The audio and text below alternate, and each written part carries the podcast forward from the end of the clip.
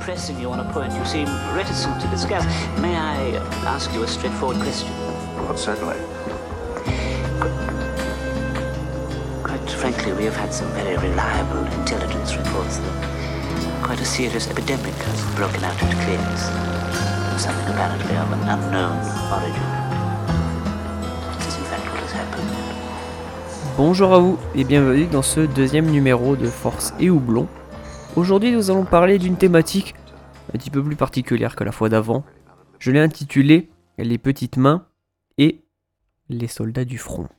J'imagine que vous n'êtes pas sans savoir que certaines catégories paient en ce moment un tribut plus ou moins lourd, plus lourd que moins tout de même, à cette crise du coronavirus, ou Covid-19. Vous faites comme vous l'entendez. Quand je vous parle de ces gens qu'on sacrifie, qu'on envoie au front, j'imagine, sans doute, que vous pensez aux catégories médicales. Et pour cela, vous avez raison. En effet, quand nous les applaudissons à 20h, nous leur envoyons que nos remerciements. Or, ce n'est pas que des remerciements qu'ils attendent. C'est aussi beaucoup plus. C'est de la gratitude, de la reconnaissance surtout.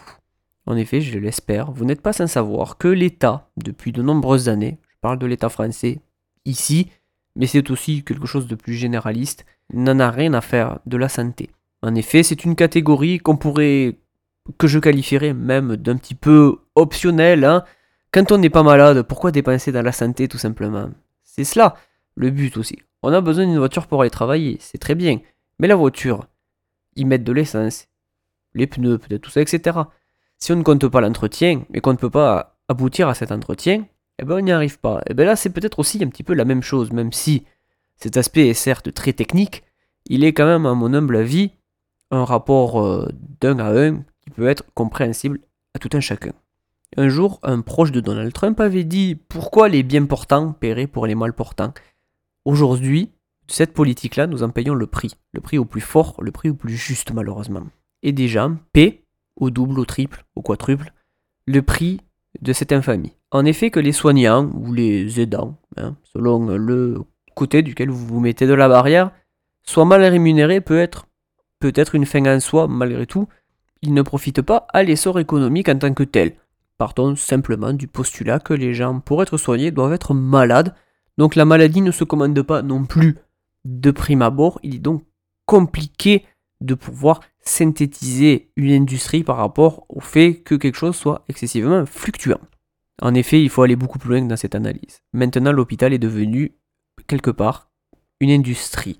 Il permet de faire des choix en se spécialisant et en décidant de dire tel type ou tel type de pathologie est rentable. Nous allons faire donc de l'ambulatoire car l'inuité coûte cher et nous allons aller plus loin dans ce type de stratégie tout simplement et donc nous allons laisser sur le côté un certain nombre de malades pour profiter certes peut-être au plus grand nombre mais en laissant les particularismes de côté.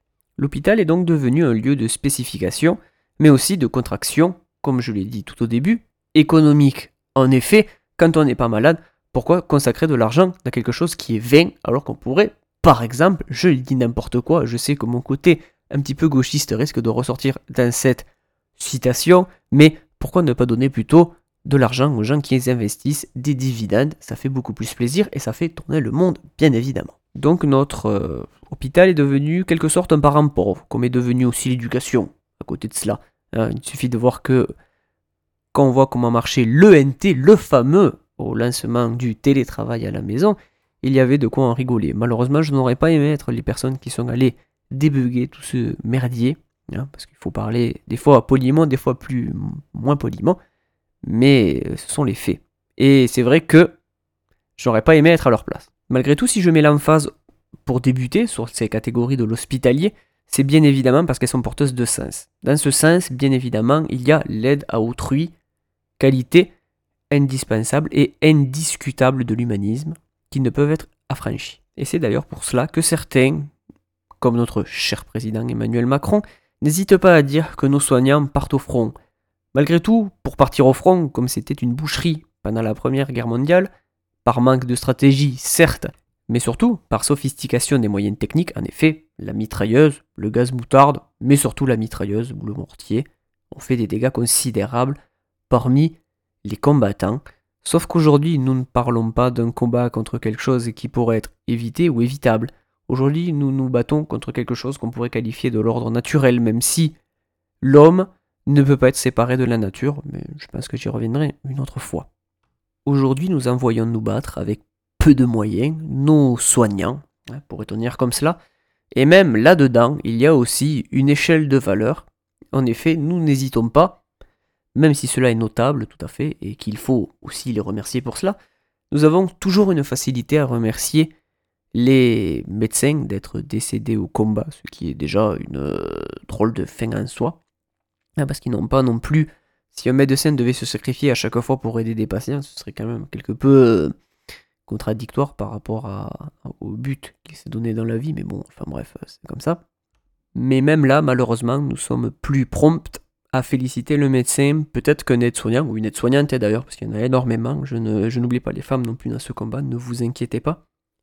Mais il y a quelque chose aussi de ce, pas racisme de classe, mais un petit peu, voilà, pour vous faire comprendre l'idée que je, souhaite amener sur la table, qui fait que aussi il y a des catégories que nous oublions. Alors là, je parle bien évidemment, pour commencer, du milieu médical, dont nous avons les aides-soignants, les infirmières, qui paieront elles aussi, et peut-être même plus que d'autres, un fort tribut à cette crise, mais qui seront quelque peu effacés des livres d'histoire par rapport à ce qu'on appelle la grande histoire et la petite histoire. Mais derrière ce paravent du médical, bien évidemment, il existe d'autres catégories qui paient encore elles aussi un fort tribut à ce qu'on pourra appeler plus tard la crise du Covid-19. Je parle, bien évidemment, des caissières et caissiers, je parle des pompiers, mais aussi des policiers, qu'on a toujours trop tendance à stigmatiser, je parle des reapers, les éboueurs, hein, pour ceux qui ne suivent pas le, petit peu le quoi.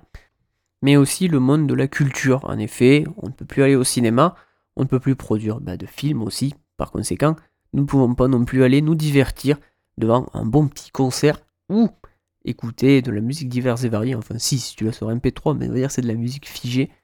Ceci est différent, mais tout ceci est stoppé. Tout ceci est arrêté, tout ceci est presque annihilé par la crise qui nous entoure. J'oublie très probablement un très grand nombre de professions. Ne vous inquiétez pas, ce n'est pas le fait d'une quelconque malveillance, c'est tout à fait le fait de l'exhaustivité qui ne me permet pas dans le cadre de ce podcast d'être pluriel et multiple.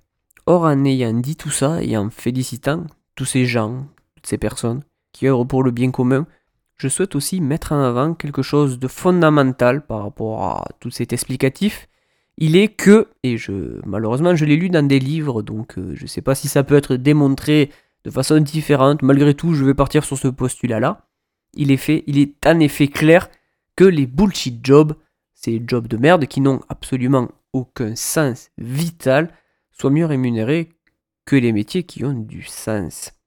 Je parle bien évidemment quand je dis ça du banquier, mais malgré tout je m'intègre moi-même dedans. Je suis informaticien, je suis développeur informatique, pour être tout à fait précis, il est vrai que si mon métier m'anime avec passion, c'est en effet un petit peu de l'écriture et de l'artisanat, je suis malgré tout bien embêté pour lui donner une utilité concrète au vécu, sauf cette inarrêtable marche du progrès qui reste tout de même à définir. Or, c'est des métiers qui ont, on va dire, plus un impact, un concret économique fort. En effet, vendre des programmes informatiques à plusieurs millions d'euros, ça fait toujours beaucoup plus plaisir aux actionnaires que de sauver le clampin du coin. Hein. Quand je dis ça, bien évidemment, c'est avec une certaine pointe d'ironie. Et il est du coup facile de tomber dans ce poncif, qui est quand même, ma foi, assez juste, leur profit, nos vies, qui pourrait résumer très bien la situation. Et en parlant d'ailleurs de poncif, il va m'être obligatoire de parler de certaines problématiques qui nous entourent. En effet, nous ne sommes malheureusement que des pions. Alors dit comme ça,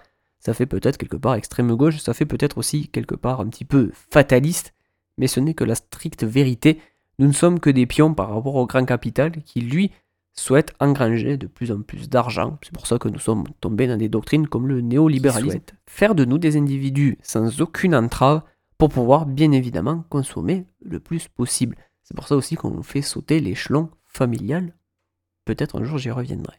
Et si il y a peu l'économie on va dire, un petit peu adoré ces, métiers pardon, à forte value financière qui apportaient de la liquidité, aujourd'hui, en période de confinement, quand plus personne ne peut rien faire, eh bien, ou si peu, hein, j'y reviendrai, eh bien, euh, tout le monde est dépourvu. En effet, seul le secteur, le secteur hospitalier pardon, fonctionne, et c'est là qu'on voit les limites de notre système de se baser uniquement et essentiellement sur la finance, pas que sur l'économie, pas que sur la monnaie, non, non, je parle bien de la finance.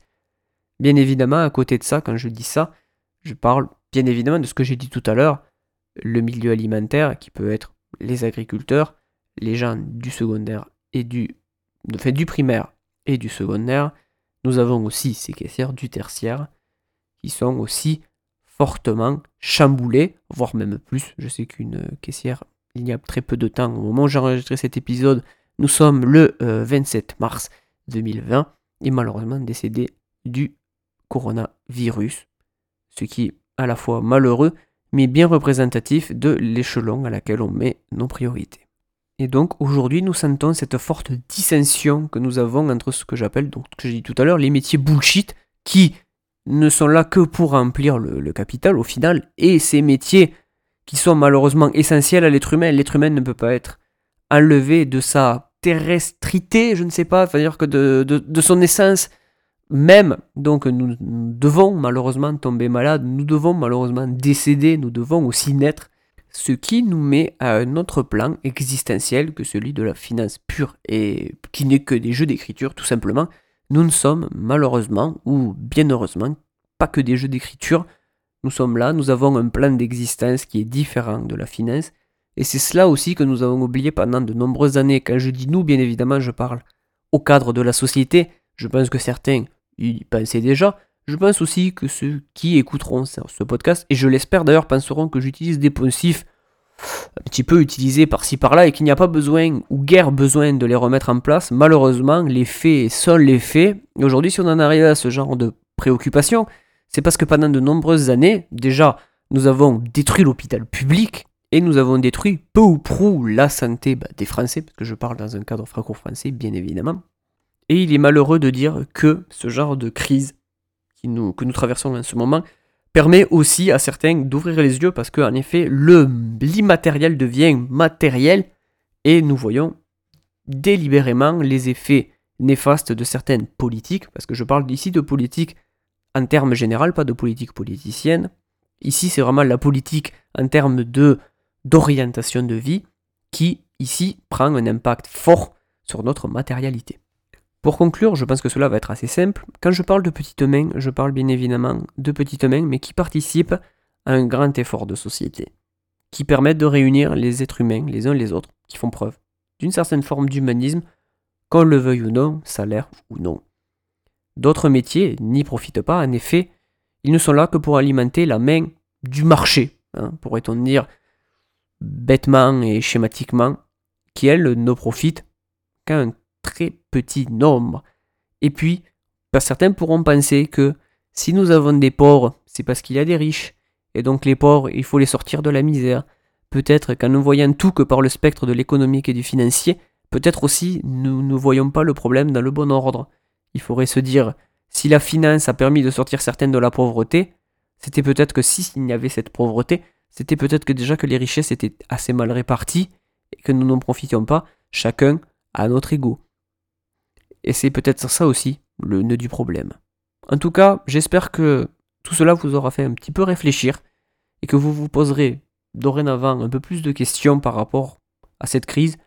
Mais malgré tout, nous nous reverrons bientôt pour un prochain épisode de Force et Houblon. A bientôt.